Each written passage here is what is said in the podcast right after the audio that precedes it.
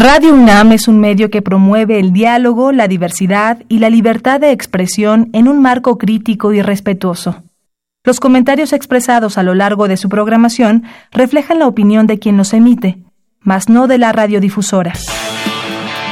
Radio UNAM y la Secretaría de Atención a la Comunidad Universitaria a través de la Dirección General de Atención a la Salud presentan Confesiones y confusiones. Un espacio de salud para los jóvenes.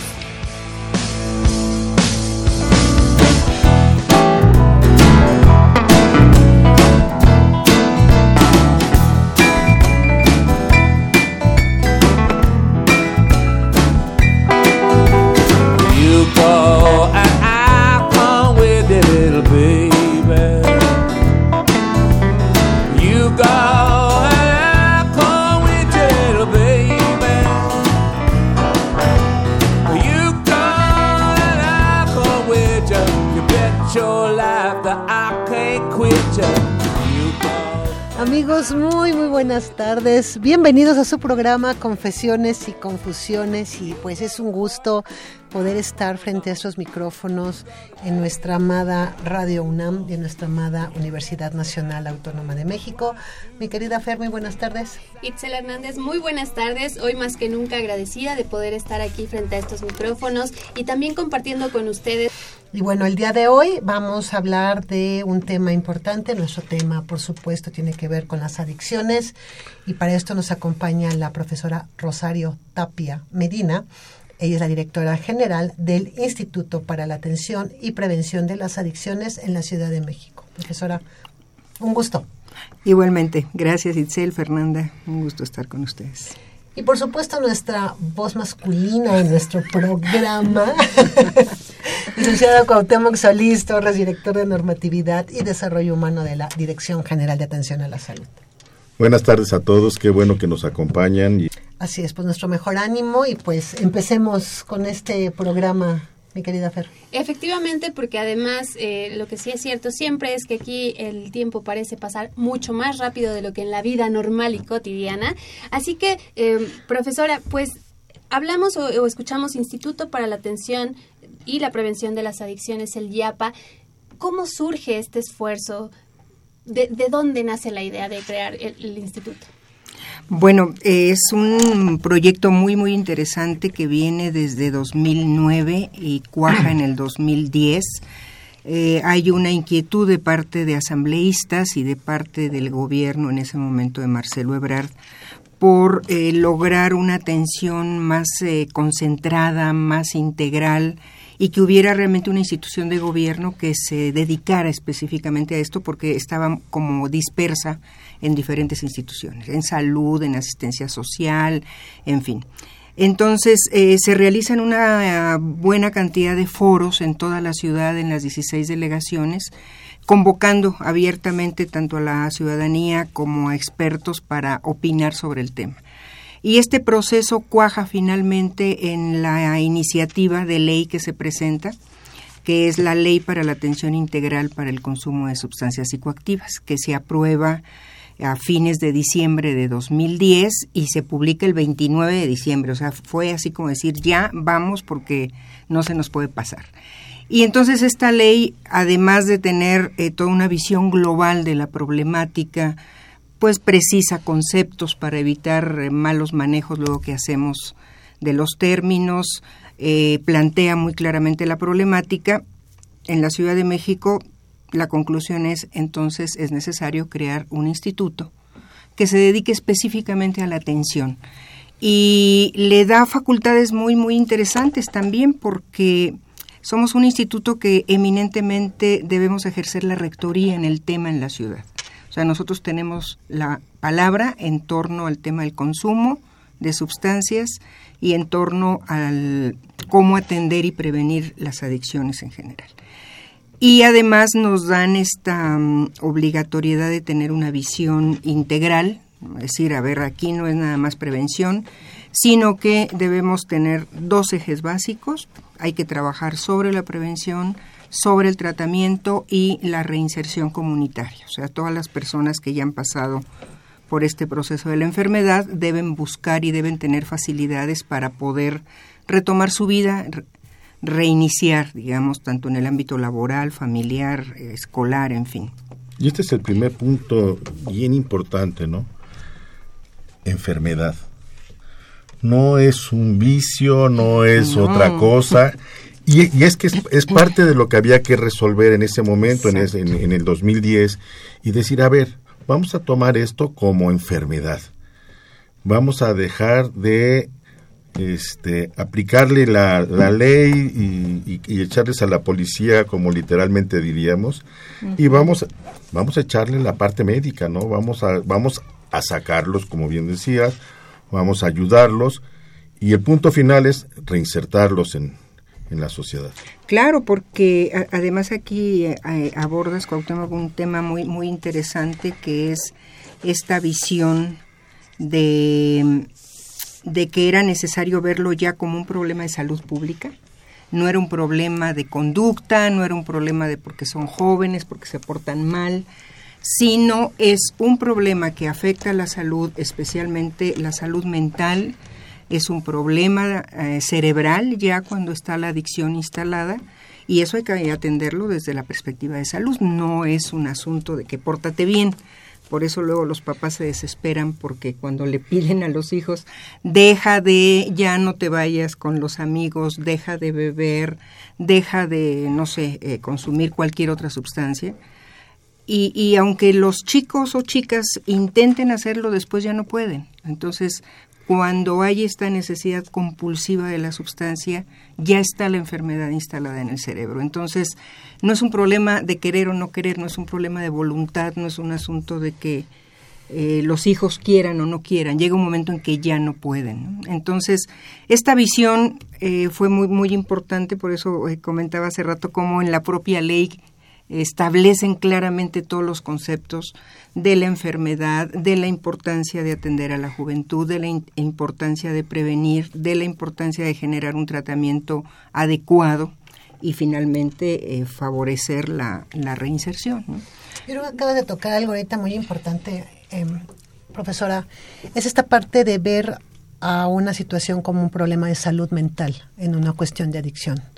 Siempre lo hemos tocado aquí en el programa y en esta ocasión me, me, me gusta que lo hayas tocado de esta manera porque sí realmente es un problema de salud mental. No es solo es el problema de adicción que ya está dentro de la persona, ¿no? sino es cómo se va a estructurar esta parte del cerebro que ya tiene este problema y que por eso muchas veces también cuesta tanto trabajo que las personas cambien este patrón de consumo dependiendo también la sustancia que ellos que ellos tengan no entonces creo que es muy importante esto que, que comentan y la manera en cómo se, se aborda y la manera en cómo lo hacen a través de una cuestión ya gubernamental y decir bueno tenemos este problema y lo tenemos que hacer así pero también visto desde un problema de salud mental Claro.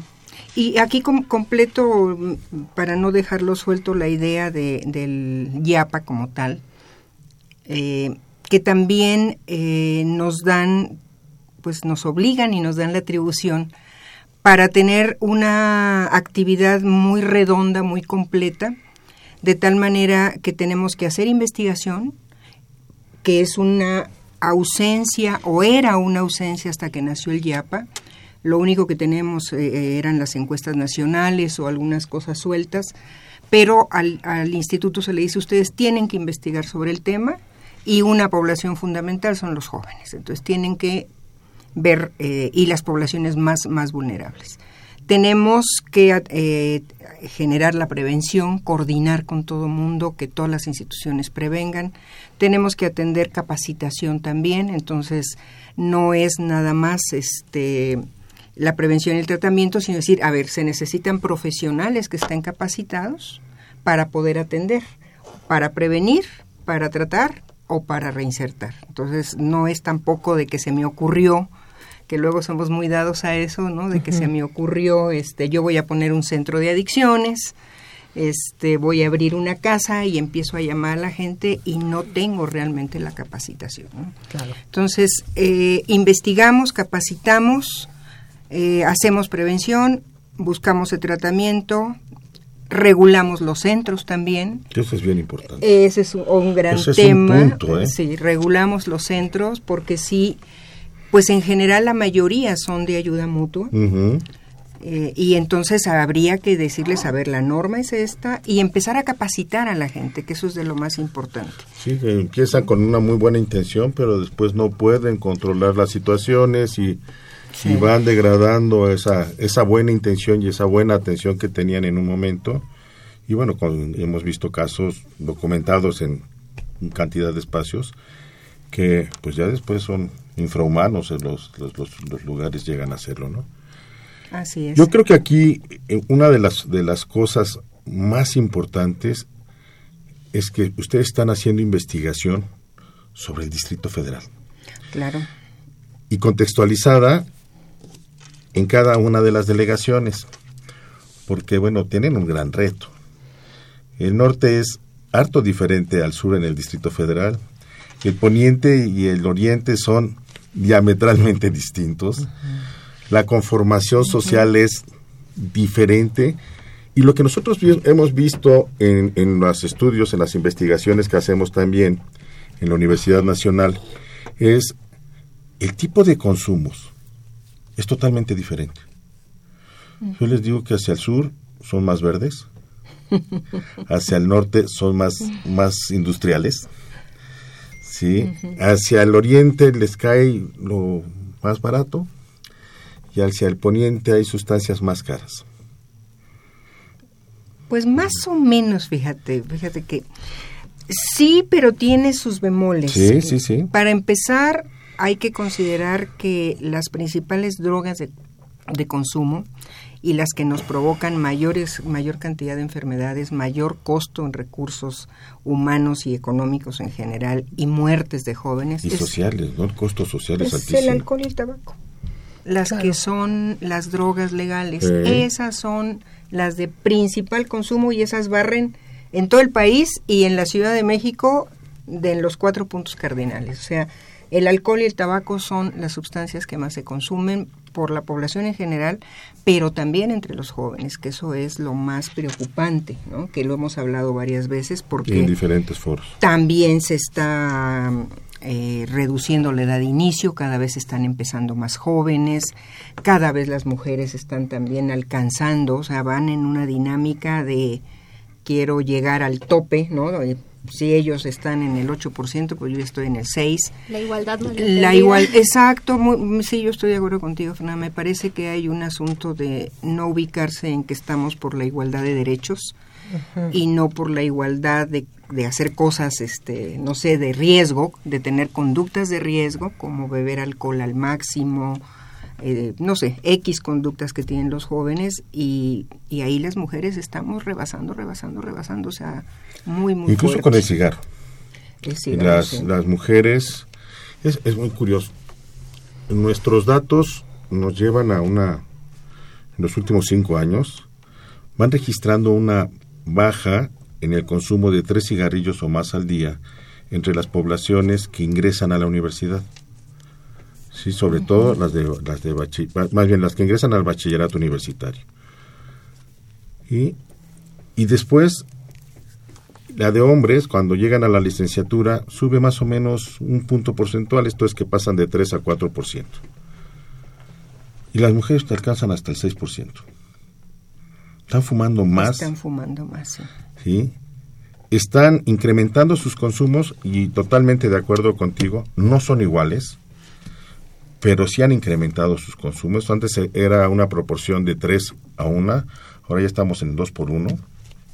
Sí, exacto. No, no, no, no los hemos alcanzado, pero el crecimiento siempre es mayor. Sí, sí, Cada sí, vez que sí, se sí. aplica un estudio, una consulta, una encuesta, las mujeres estamos arriba, arriba, arriba en relación al crecimiento del consumo en, en los varones.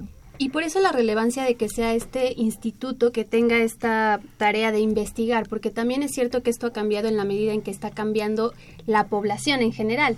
Antes el consumo de alcohol en las mujeres pues se hacía en casa, como que nadie se diera cuenta y bueno, la, la sociedad ha evolucionado, la mujer ya salimos a los espacios de convivencia, de trabajo, entonces ya hay también esta eh, visualización quizá. Entonces, qué tarea tan importante tiene el, el IAPA de investigar cómo se mueven estos procesos sociales Así para es. entonces en- saber cómo voy a hablarle a esta población. Claro, y de, de dónde viene la, la problemática. Nosotros hicimos en 2012 una consulta juvenil en la que nos apoyó la UNAM, el. Instituto de Investigaciones Sociales, la UDESO de manera específica, y fuimos con alumnos, bueno, este, sí, con alumnos de bachillerato y de secundaria. La SEP también participó, nos permitió entrar a sus escuelas y en población abierta en las 16 delegaciones. No tanto para saber el consumo, sino más vinculado a la problemática esta de por qué o sea, por qué creen que consumen. que hicieran propuestas, cómo veían ellos la, la problemática entre su propio medio. Y la verdad que nos sorprendió esta parte que de ubicación de los jóvenes, tanto de bachillerato como de secundaria, de su problemática de salud mental. ¿sí? Salud mental en un concepto más amplio, no hablar solamente de trastornos ya ubicados, establecidos como trastornos psiquiátricos, sino esta salud que tiene que ver con la salud emocional, con sentirte bien, con tener las habilidades personales y sociales para poder moverte y para que no te sientas siempre tan oprimido, tan desesperado, porque la mayoría de los alumnos respondieron que el consumo estaba muy vinculado a estados de ánimo como tristeza, angustia, soledad, incomunicación. ¿no? Eh, Falta de oferta de actividades. sí, Eh, Es sorprendente cómo esos chicos que contestaron esta, esta encuesta ponen en primer lugar de, de necesidad espacios para, para desarrollar actividad física sí, como propuesta. como propuestas y como propuestas Deporte. también este lugares donde pudieran tener actividades este conjuntas Así es, artísticas, culturales, Exacto. deportivas. Eso es lo que nos hace falta. sí sí sí Eso es lo que nos Vamos, hace es, falta, es- sí. pareciera que ratifica mucho en lo que pues juntos hemos venido trabajando durante tanto tiempo, ¿no? Vincular la activación física, la cultura, este, las actividades que permitan socializar a, la- a las personas y no dejarlas por ahí a- medio abandonadas y que se sienten solas y que empiezan con estados de, de angustia, de depresión, ¿sí? Que eso es lo que también, pues es este uno de los de, de los factores desencadenantes hacia las hacia el consumo, cuando menos hacia empezar a, a probar. Eso es muy importante. Sí, es porque no lleva. todos no, no todos se quedan, que eso es importante.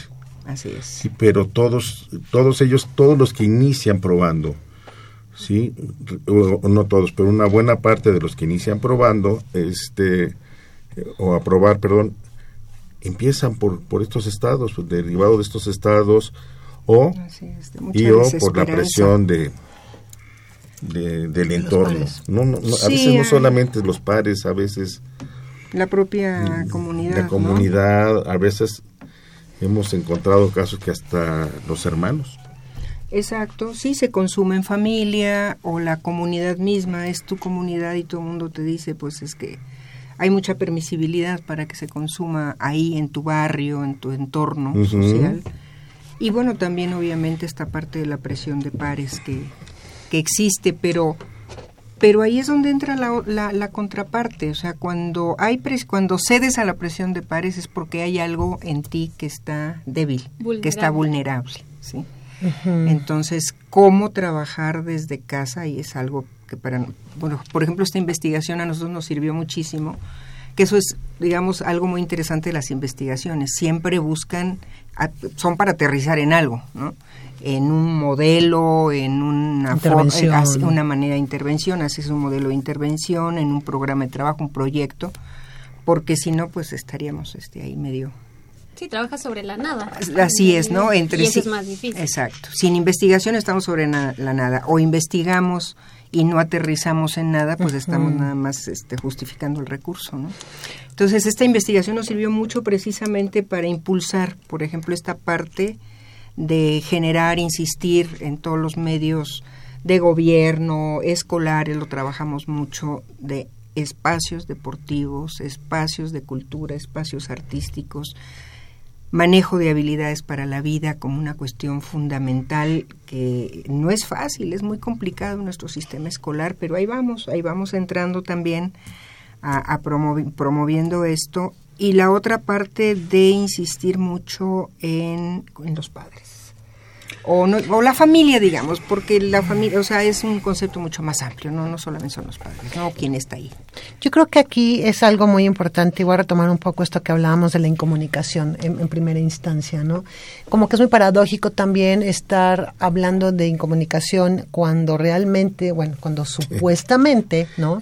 En la- una época de redes sociales, todo el tiempo están comunicando, pero es como una manera muy impersonal, ¿no? Porque realmente la comunicación se da como lo estamos haciendo ahorita, cuatro personas aquí hablando eh, justamente de este gran problema.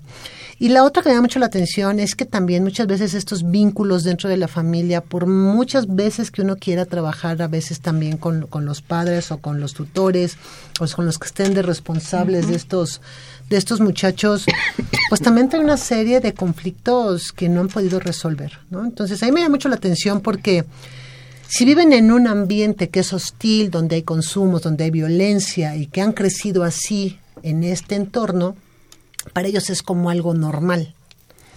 Empezar muy chicos a los consumos, empezar muy chicos a tener eh, vida sexual activa y entonces es como algo que es normal, ¿no? Aquí lo interesante sería es si separamos a estos grupos de, de jóvenes y los pasamos a un ambiente diferente que no han conocido, podría a lo mejor tener un cambio positivo dentro de sus estructuras sociales. Tengo una compañera que vivió mucho tiempo en la colonia Guerrero y pudo cambiarse de esta colonia.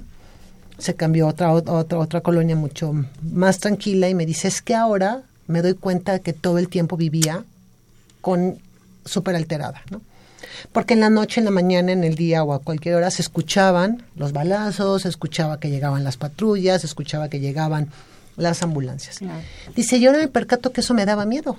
Nada más que estábamos muy metidos en esa situación. ¿no? Entonces yo creo que también aquí es algo como muy importante ver cómo se separan estos grupos de, de, de, de- de chavos que tienen consumos, poderlos cambiar a un espacio Y, menos y aquí lo hostil. interesante, Isel, es que ellos mismos en, en, estos, en esta encuesta era lo que pedían. O sea, sí sabemos que todo esto está pasando, reportaron esto, los consumos a, a edades muy tempranas y como, como bien decías, sobre todo de sustancias legales.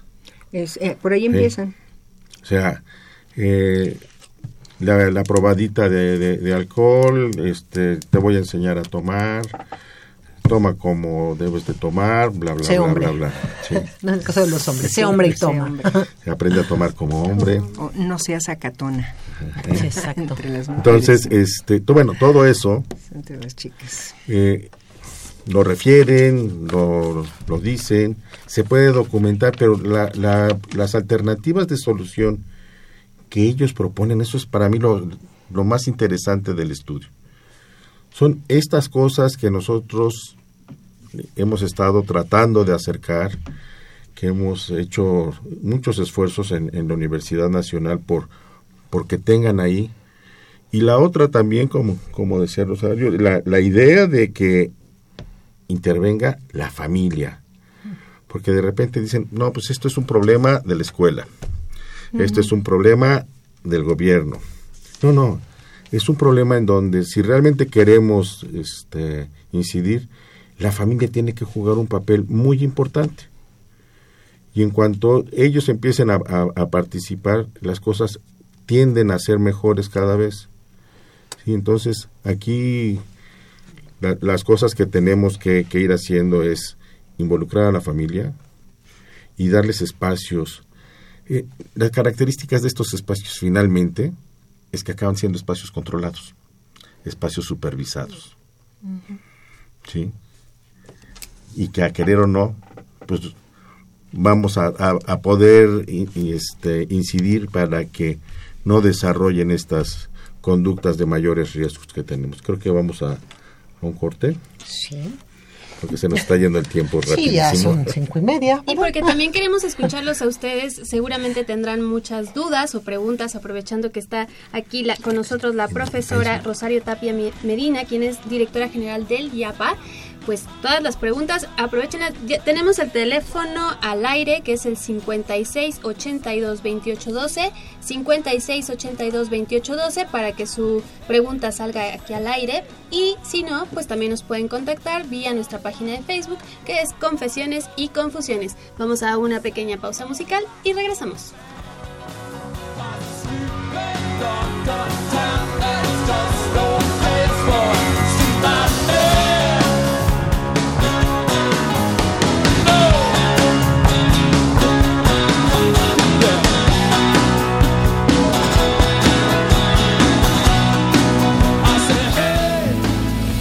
Dentro de sus programas se encuentra la prevención. En el ámbito de las adicciones es el conjunto de acciones dirigidas a identificar, evitar, reducir, regular o eliminar el consumo no terapéutico de sustancias psicoactivas como riesgo sanitario, así como sus consecuencias físicas, psíquicas, económicas, familiares y sociales. En el YAPA, las estrategias de prevención se llevan a cabo en escuelas públicas de educación básica y media superior, así como en espacios públicos que están encaminadas a informar sobre riesgos, medidas de protección y para promover estilos de vida saludable.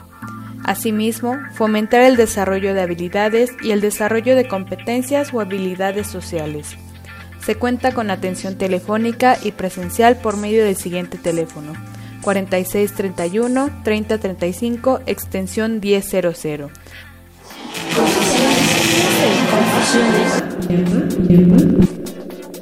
Se cuenta con atención telefónica y presencial por medio del siguiente teléfono 4631 3035 extensión 1000. De lunes a jueves de 9 a 6.30 y viernes de 9 a 3 de la tarde. Y la atención presencial es en Avenida Río Miscuac 234, Colonia Acacias, Delegación Benito Juárez.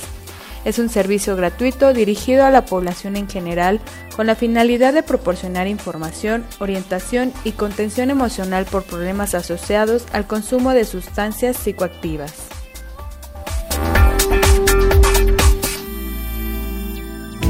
Confusiones y confusiones. Escríbenos tus dudas, comentarios o sugerencias a confesiones.unam.mx o comunícate con nosotros en vivo al 55 36 89 89. En un momento continuamos.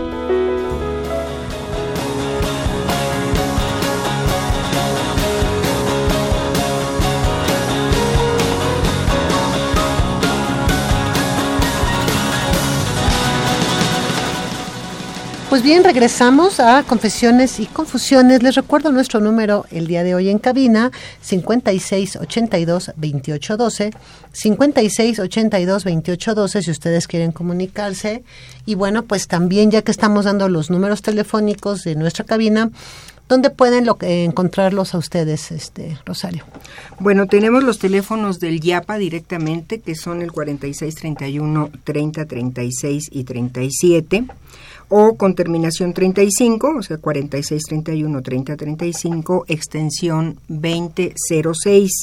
Ahora, nos parece muy importante eh, decirles que cualquier eh, preocupación, orientación, información por el consumo de drogas que tengan por un hermano, por un familiar, etcétera, pueden eh, llamar a los teléfonos del Consejo Ciudadano al 55 33 55 33 o a Locatel al 56 58 11 11 y pedir ahí las líneas de eh, Sinadic, que son Sin Adicción, y ahí los eh, contactan directamente con especialistas que hemos capacitado nosotros también para poder estar contestando y orientando sobre cualquier pregunta que tenga que ver con consumo, eh, si es todavía un problema que puede ser atendible y de qué manera, a dónde llevarlos, etcétera.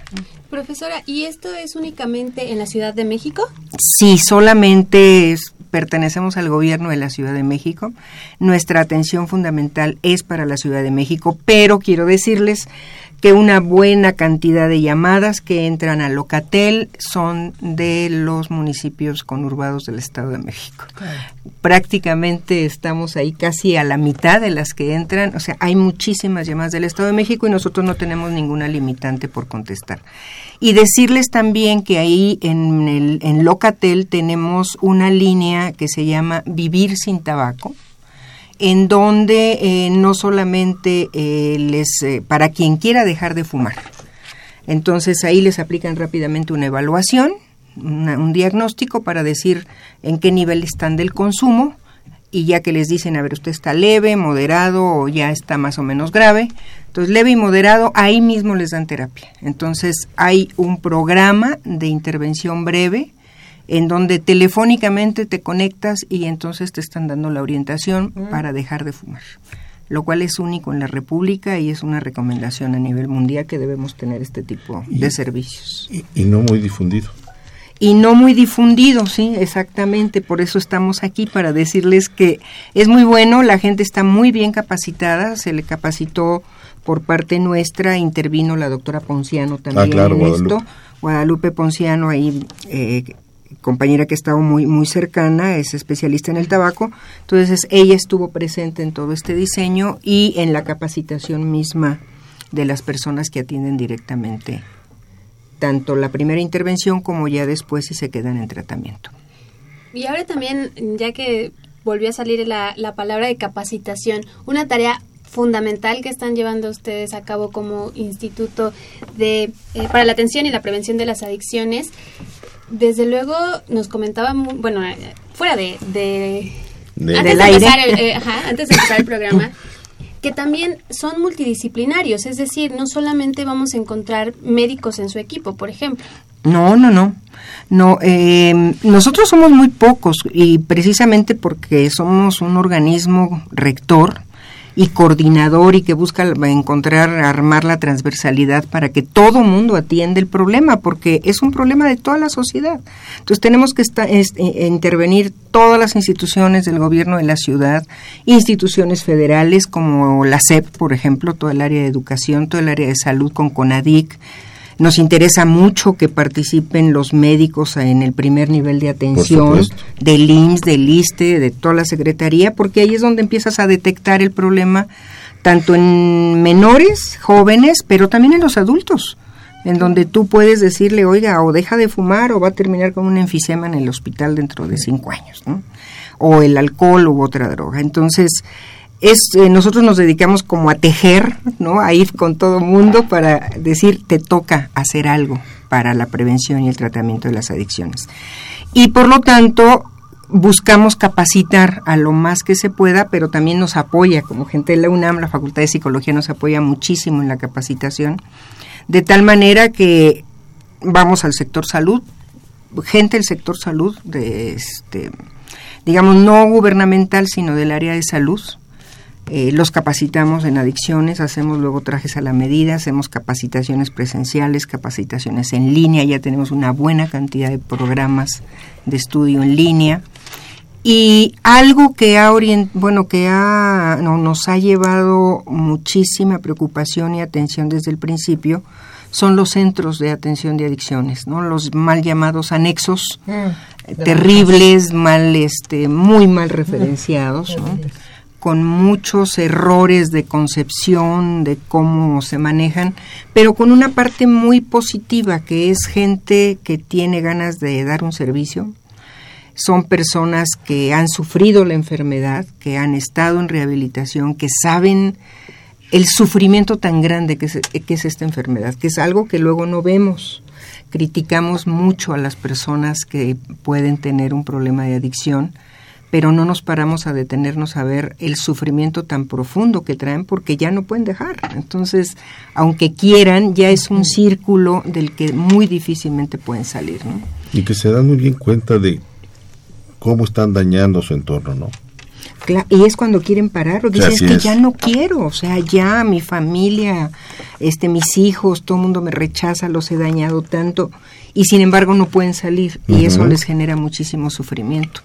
Entonces, estas personas son de muy buena voluntad, todos ellos han sido pues participantes de los grupos de AA, que luego han decidido construir estos centros, desarrollar estos centros pues de tiempo completo de 24 horas y que mm, han estado en su mayoría yo diría muy accesibles a mm, tener mayor información, como nosotros les hemos dicho, nunca hemos querido decirles es que los vamos a capacitar, porque mm, dicen, no, no, es que nos están viendo entonces como, como si no supiéramos.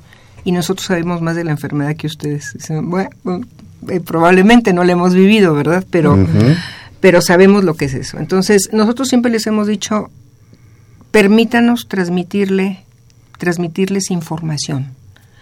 Eh, conocimientos diferentes, algo que les vaya ayudando a entender todo eso que traen de experiencia en la cabeza, a conceptualizarlo, a darle orden y a que ustedes lo puedan transmitir a su a, sus enfermos, a la población que atienden.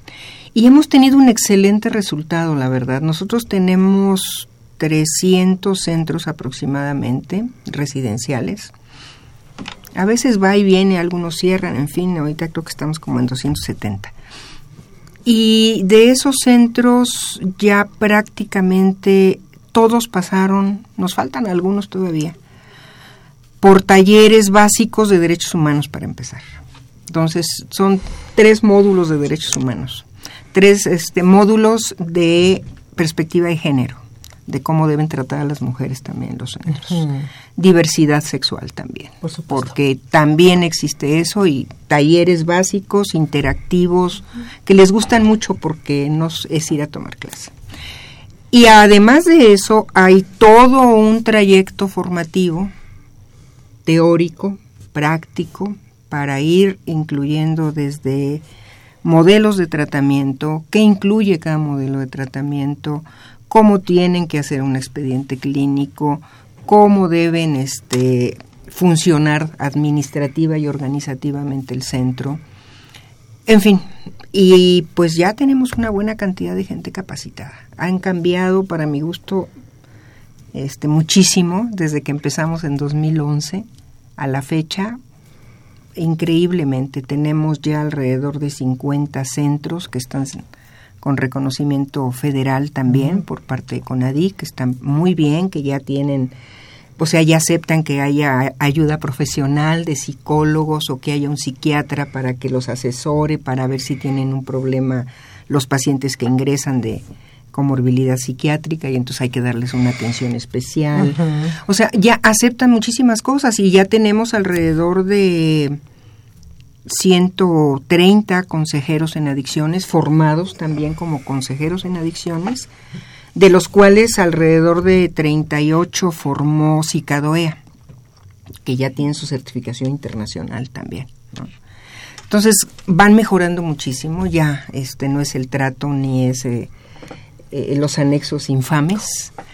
Eh, nosotros además, pues los, los con la pena, pues este los suspendemos sí, sí encontramos ya un centro con esas características de abuso hacia los pacientes. Pero de abuso y, bueno, hasta cualquier cosa de... Maltrato.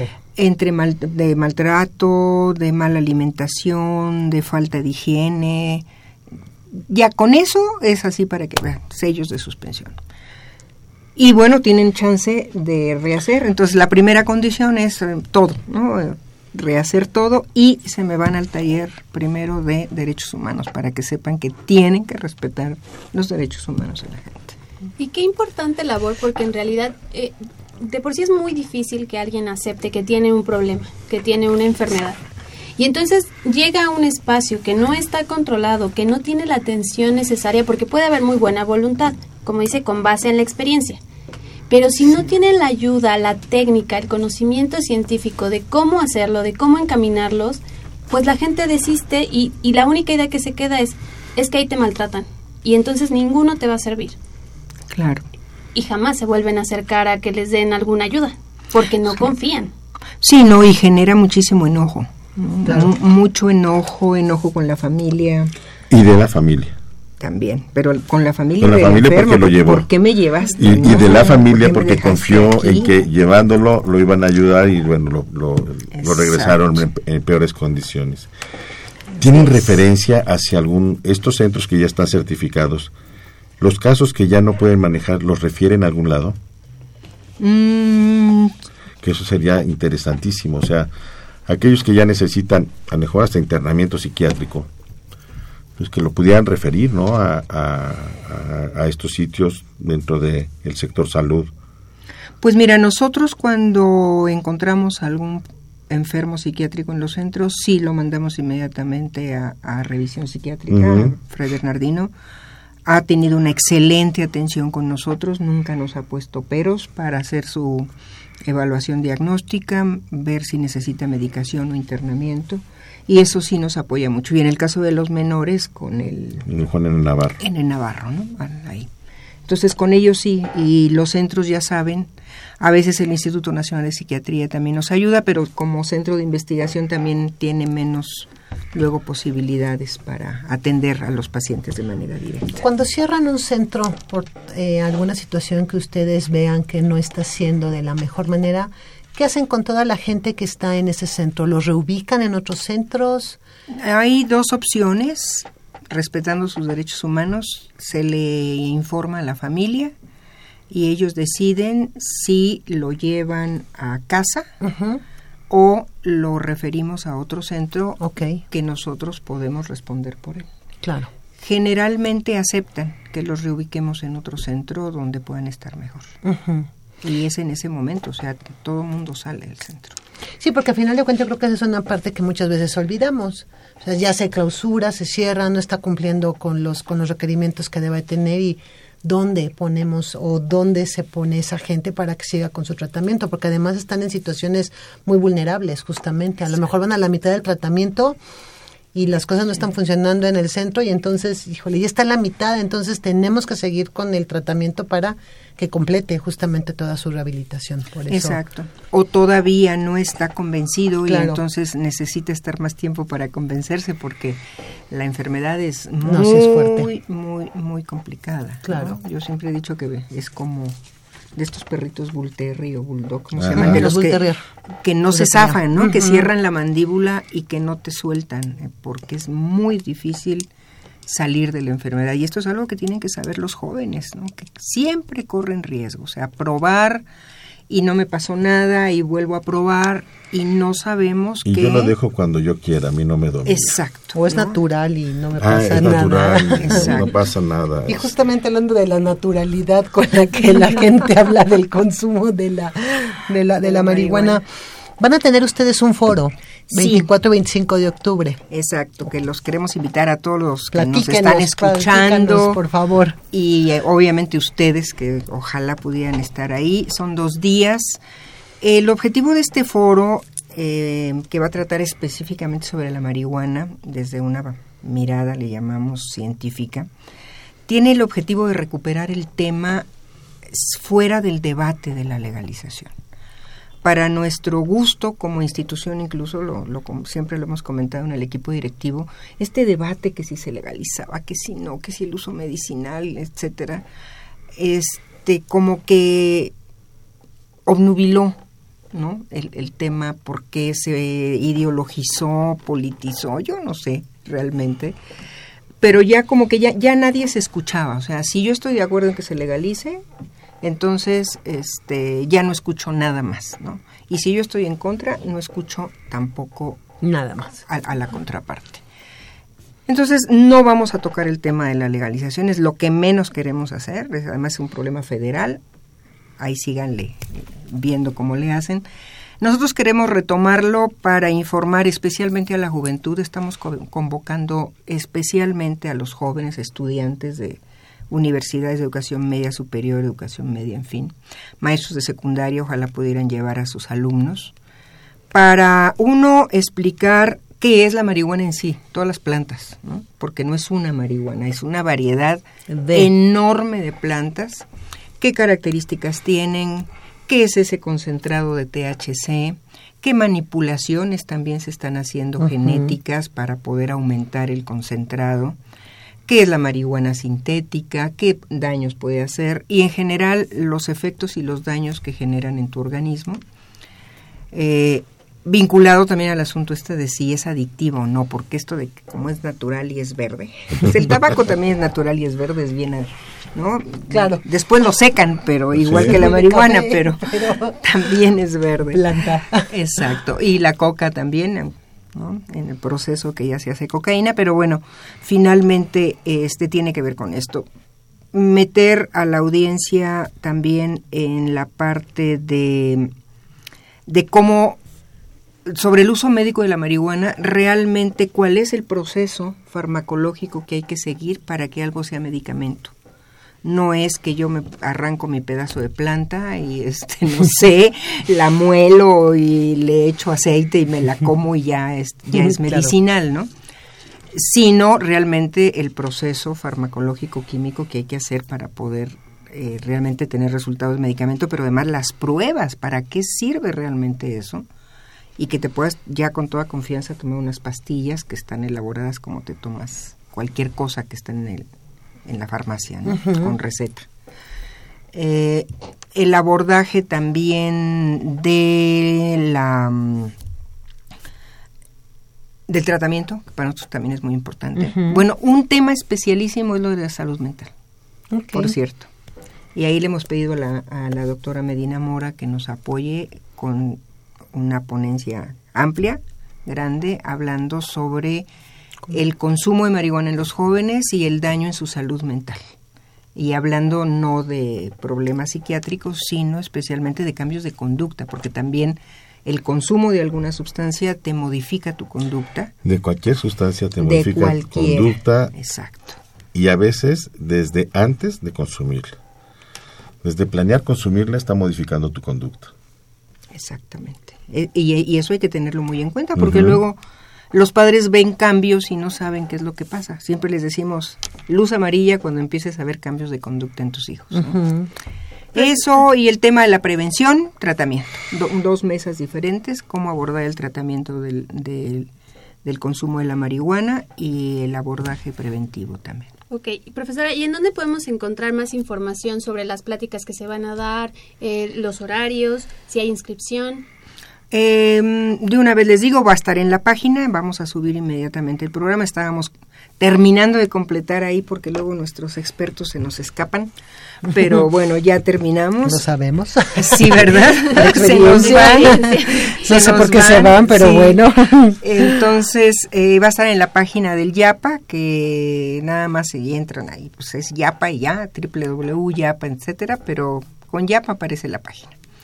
En Facebook también, con Yapa. En el, tenemos un tweet también, con Yapa entramos. Y eh, el la inscripción es abierta, no tenemos límite, no hay ningún problema, no se necesita inscripción previa. Si nos avisan que van a ir estaría perfecto, pero igual pueden llegar directamente. El día es todo el día, de 9 a 6 de la tarde, 24 y 25. ¿Es gratuito? Es gratuito, claro, absolutamente gratuito. Y estamos ahorita resolviendo, ayer estábamos viendo cómo resolver algunos problemas técnicos para poder transmitirla. Subirla directamente a internet, a- Eso será en vivo. Sí, transmitirla en vivo por Face o por este cualquier vía para poder llegar a auditorios Yo creo que, que más grandes. por ¿no? Facebook o por YouTube y, y entonces pues nosotros en esta en estas muchas tareas que tenemos conjunta convocar a, a, a las instituciones afiliadas a la red de instituciones perdón a la red de instituciones educativas contra las adicciones de la Ciudad de México Nuestra querida a que- Rieca. nuestra queridísima Rieca a que este justamente puedan participar o puedan aprovechar es- este este foro incluyendo a los alumnos de sus de sus respectivas escuelas, ¿no? De sus respectivos planteles y no solamente a los alumnos. Aquí hay grandes esfuerzos que hemos visto en Rieca de grupos de tutores, de grupos de, gente que está tratando de, de, de alertar sobre alguno de estos cambios que hemos referido a las autoridades y a los papás, bueno, pues cómo más eh, pueden identificarlo, cómo pueden hacer mejor las cosas. Y es que el Así tema de las adicciones, mm, por lo mismo de que es muy difícil enfrentarlas, llegamos a una negación de a mí no me va a pasar y entonces yo para qué me informo, yo para qué asisto a este tipo de foros, pero en realidad es una tarea que a todos en algún momento nos puede eh, pues ser útil también la información, porque bien dicen que la información es poder y entonces entre más información tengamos de primera mano de los especialistas que están actualizándose, investigando, como son todos los que pertenecen, a- pertenecen al Instituto para la Atención y la Prevención de las Adicciones, es una información que es valiosísima. Entonces, Así vaya. es, así es. No, y, y además porque de pronto, como bien decíamos al principio, el asunto de las adicciones ya es un problema de salud pública. Y es algo como que todo mundo tenemos que saber qué hacer y estar informados. Y, y esta, y regresamos al origen, saber que es una enfermedad y que a los enfermos no se les esconde, a los enfermos se les atiende. Y también las enfermedades se previenen. Entonces podemos prevenir la adicción y esto es muy importante que lo sepan pues todos los que tienen a su cargo a menores de edad, ¿no? A abuelos, a abuelas, a padres, tíos, hermanos mayores, en fin, porque eh, yo de pronto siento ahora como esto del cáncer, cuando hace rato, hace años decían, ¿supiste que fulano se murió de cáncer? Y ahora decimos, oye, mi hermana, mi tía. Es más cercano ya. Cada vez el problema es más cercano y el problema de las adicciones está cada día más cercano. Y empieza a salir, o sea, porque también se oculta. Es una negación de la familia, es una negación de la persona enferma y eso dificulta mucho más la detección y la atención. Porque desde que da vergüenza. Y entonces sí, este, mi hijito se porta mal, ¿no? O, o, bueno, mi marido, pues ay, de vez en cuando llega, pero no es cierto. ¿no? Ya Todos tienen serios problemas. Es todos los días y hay violencia y hay maltrato y hay problemas económicos, muchas cosas que surgen alrededor de un problema de adicción y que la familia tiene que saber cómo enfrentarlo. Ni lo tiene que ocultar, ni este lo tiene que negar, sino tiene que recurrir de inmediato a buscar ayuda profesional. Y que no salen con echarle ganitas nada más, ¿eh? Exacto. Échale ganitas, lo vas a resolver. No. Ya hay ayuda especializada que les puede ayudar a enfocar mejor esas ganitas. Así es. Profesora, si nos puede repetir, por favor, los eh, números de contacto, Números. por favor. Consejo Ciudadano, esto es para información y orientación si tienes algún problema cercano de consumo de alguna sustancia, 5533 5533, a Locatel 5658 1111, ambas líneas como Sinadic para pedir eh, los envíen con el grupo de especialistas. Recordar que en Locatel tenemos esta línea de vivir sin tabaco, que es para las personas que ya están preocupadas por su manera de fumar y quieren dejar de fumar y ahí les pueden dar un tratamiento. Y directamente en, el, en la oficina del instituto, en el 4631, 30, 36 y 37, donde podrán recibir cualquier orientación. Y si ahí no les contestan, igual el conmutador lo regresa y en otra extensión de manera automática, alguien vamos a contestar.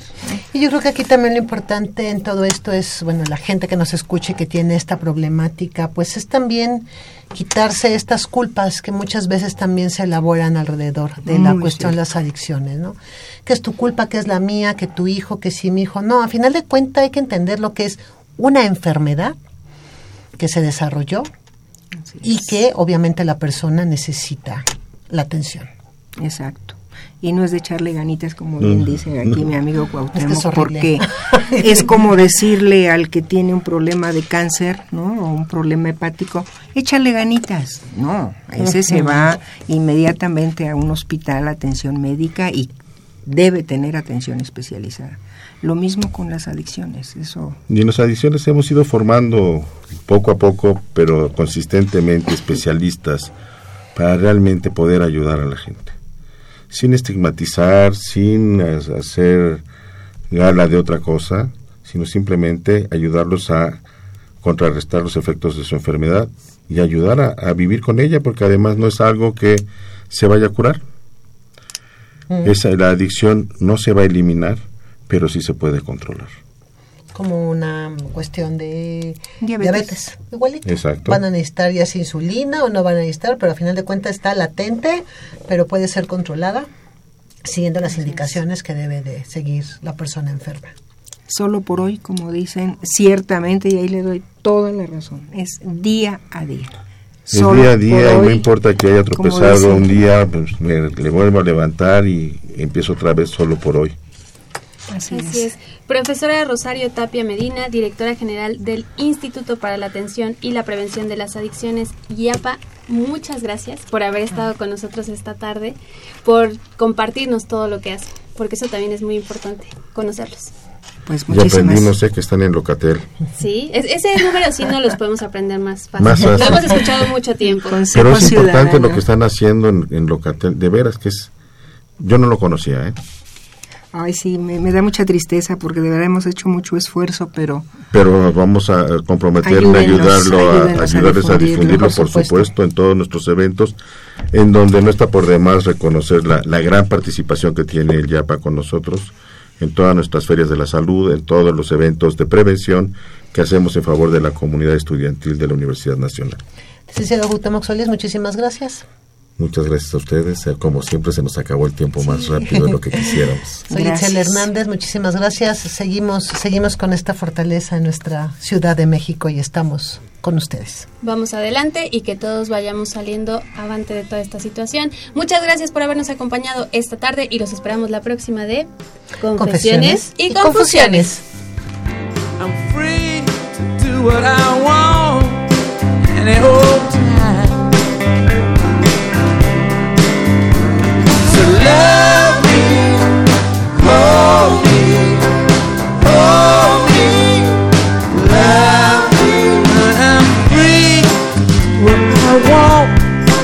want any old time. Radio UNAM. y la Secretaría de Atención a la comunidad universitaria a través de la Dirección General de Atención a la salud. Presentaron Confesiones y Confusiones. Un espacio de salud para los jóvenes.